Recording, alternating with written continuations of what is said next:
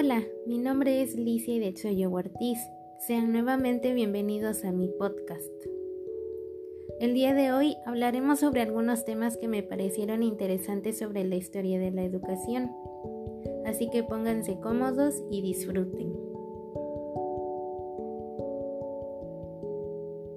La historia de la educación es una parte de la historia de la cultura, como esta a su vez es una parte de la historia general universal.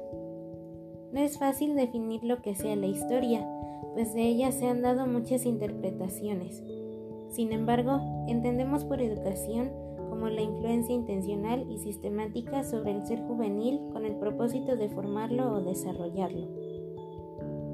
En el desarrollo histórico de la educación se pueden observar diferentes etapas, cada una de las cuales tiene una característica particular. Se pueden distinguir en la historia de la educación las siguientes etapas principales. La educación primitiva, de los pueblos originarios anteriores a la historia propiamente dicha y que podemos caracterizar como educación natural, ya que en ella predomina la influencia espontánea y directa sobre la intencional. La educación oriental, Comprende a pueblos muy diversos como Egipto, India, Arabia, China y el pueblo hebreo, entre otros. Es difícil establecer una cronología exacta, pero podemos decir que esta etapa abarca desde el siglo 30 al 10 a.C. La educación clásica, en que comienza la civilización occidental y que posee sobre todo un carácter humano y cívico, comprende a Grecia y a Roma la educación medieval, en la que se desarrolla esencialmente el cristianismo, que había comenzado en la etapa anterior y que ahora comprende a todos los pueblos de Europa desde el siglo V al XV. La educación humanista, que empieza en el Renacimiento, en el siglo XV. Esta etapa representa una vuelta a la cultura clásica, pero más aún el surgimiento de una nueva forma de vida basada en la naturaleza, el arte y la ciencia. La educación racionalista y naturalista, propia del siglo XVIII, en que culmina con la llamada Ilustración, o sea, el movimiento cultural iniciado en el Renacimiento. La educación nacional, iniciada en el siglo anterior con la Revolución Francesa, alcanza su máximo desarrollo en el siglo XIX, dando lugar a una intervención cada vez mayor del Estado en la educación. Y finalmente, la educación democrática, aunque es muy difícil caracterizar la educación del siglo XX. ¿Acaso el rasgo que más la distingue es la tendencia a una educación democrática, haciendo de la personalidad humana libre el eje de sus actividades? La educación de la antigua China. La educación de la antigua China tiene características muy importantes y estas son las siguientes. En sus actividades ha predominado siempre la vida agrícola, una organización aristocrática y feudal, basada en la propiedad de los campos, los unía estrechamente. La estructura social de China estuvo modelada sobre la organización familiar. El padre era la suprema autoridad en el hogar, los hijos le debían obediencia absoluta tanto como al emperador, el Hijo del Cielo, quien ejercía un poder ilimitado. La piedad filial y el culto de los antepasados son dos nociones que han influido enormemente hasta sobre países vecinos. Educación egipcia. La historia de la educación está condicionada en Egipto, como en todos los pueblos, por su estructura social y cultural y además por sus especiales circunstancias geográficas. Los egipcios sobresalieron en todas las artes prácticas como la ingeniería, la agricultura, etc. Pero también se distinguieron en las ciencias, especialmente en las matemáticas, la medicina y la astronomía. Además cultivaron con gran éxito las bellas artes, como lo demuestra la magnífica arquitectura, escultura y pintura de sus templos y enterramientos. La educación hebrea. La significación de la educación hebrea es como se ve fundamentalmente religiosa. En esto se halla su fuerza y su debilidad.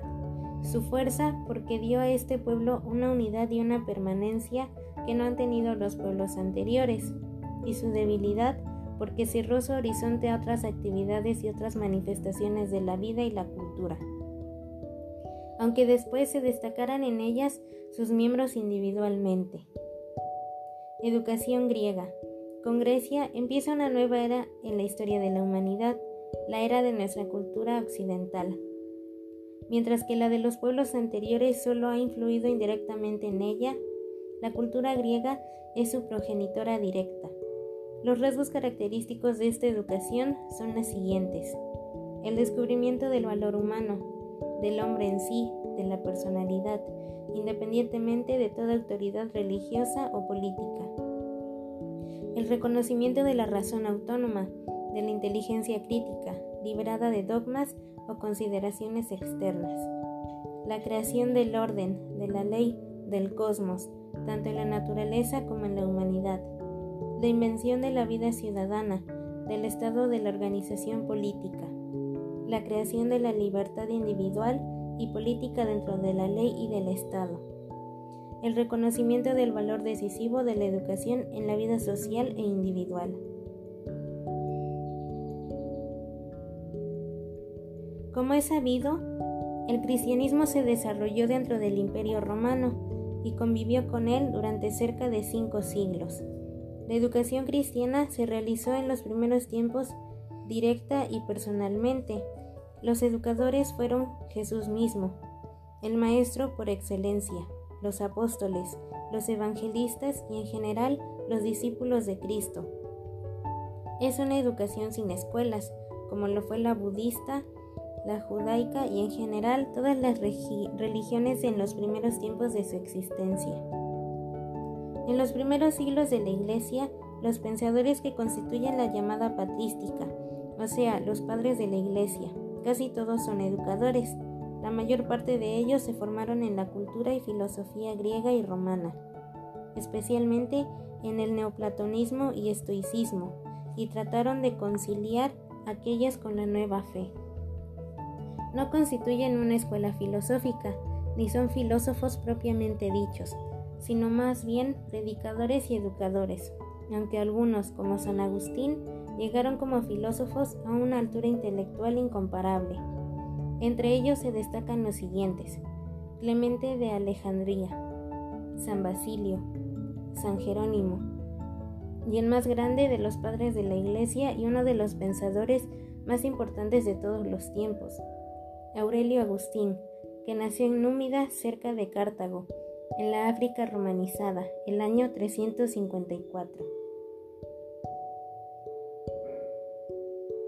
La patrística. La patrística estudia el cristianismo desarrollado por los padres de la Iglesia, que su principal representante fue San Agustín, que, se dividía en tres periodos. El primer periodo abarcaba del año 200 y su característica principal era la de la defensa del cristianismo. El segundo periodo, del año 200 al 450, con la formulación doctrinal y las creencias cristianas. El tercer periodo, del año 450 en adelante, con la reelaboración de las doctrinas. La pedagogía agustiniana. La pedagogía agustiniana es una propuesta cristiana de humanización a la luz de la formación académica y experiencia espiritual de San Agustín. Es un proceso hermenéutico, existencial y vital que Agustín desarrolla para comprenderse a sí mismo y, por ende, a los demás, ya que él es humano y nada de lo humano le es ajeno. Educación para la virtud. Acompañando las luchas heréticas, se produjo en el cristianismo una lucha entre dos concepciones, una quería alejarse del mundo, donde veía el peligro del pecado. La otra veía en el mundo un escenario donde puede y debe servir a Dios, combatiendo y dominando al mal. De las dos, comenzó a imponerse la segunda. La patrística lograba conciliar el cristianismo y la ciencia y la cultura griega, pero fue resistida por los cristianos severos. En el siglo II, en el Oriente, se retiraron a la soledad viviendo en la pobreza y en el celibato. Instituciones educativas cristianas. Un tercer momento en el desarrollo de la educación seglar, secular del siglo fuera de los claustros. En la Edad Media está constituido por el nacimiento de las universidades en el siglo XII. Estas no han surgido de un modo uniforme, sino espontáneamente y en diversas formas. En general, se trata de un movimiento hacia la cultura superior clerical y profesional, que se acomoda a las circunstancias locales y nacionales. La primera universidad europea fue la Escuela de Medicina de Salerno, Italia, quizá por la influencia de la cultura oriental arábiga. La educación humanista. Con el Renacimiento comienza en el siglo XV una nueva etapa en la historia de la cultura, la de la educación humanista, que a su vez constituye el principio de la educación moderna. Pedagógicamente, el renacimiento significa, sobre todo, el redescubrimiento de la personalidad humana libre, independientemente de toda consideración religiosa y política. La creación de la educación humanista, basada en el conocimiento de Grecia y de Roma desde un nuevo punto de vista. La formación del hombre culto, ilustrado, fundada en las ideas de Platón y Quintiliano, que son ahora descubiertos, la formación del cortesano instruido y urbano, frente a la del caballero medieval de poca ilustración y de carácter rural. El cultivo de la individualidad, de la personalidad total y no solo de la religiosa y mística. Educación religiosa reformada. La reforma religiosa, la llamada reforma por antonomasia es una parte del gran movimiento humanista nacido en el Renacimiento. Es la aplicación de este a la vida religiosa. Humanismo y reforma coinciden así en muchos puntos, aunque también difieran en otros. En primer lugar, coinciden en la acentuación de la personalidad autónoma, de la individualidad libre frente a toda coacción exterior, sea intelectual o religiosa. En el segundo lugar, ambos movimientos tienen un sentido crítico respecto a toda autoridad dogmática. Y en tercer lugar, ambos buscan su inspiración en la vida espiritual, en la intimidad humana y no en la letra o en las doctrinas impuestas.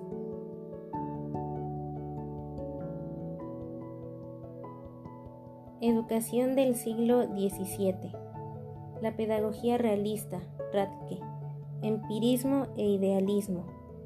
Aunque contradictorios en apariencia, se complementan en la educación y dan lugar a la pedagogía realista, que caracteriza a esta época y que está representada por personalidades tan salientes como las de Radke, Comenio y Locke. Esta pedagogía trata de sustituir el conocimiento verbalista anterior por el de las cosas, o mejor, por el de sus representaciones aspira a una nueva didáctica, dando normas para el empleo del método de la educación conforme a ciertas reglas. Comenio, el más grande educador y pedagogo del siglo XVII y uno de los más grandes de la historia.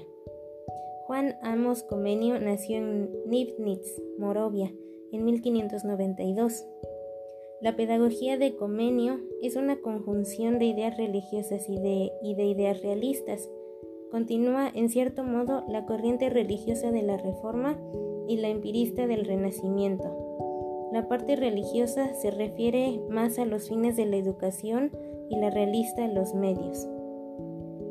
El fin de la educación para él es la salvación y la felicidad eterna, pero esta educación no está encuadrada en una determinada confesión religiosa, sino que es una religiosidad extra confesional íntima.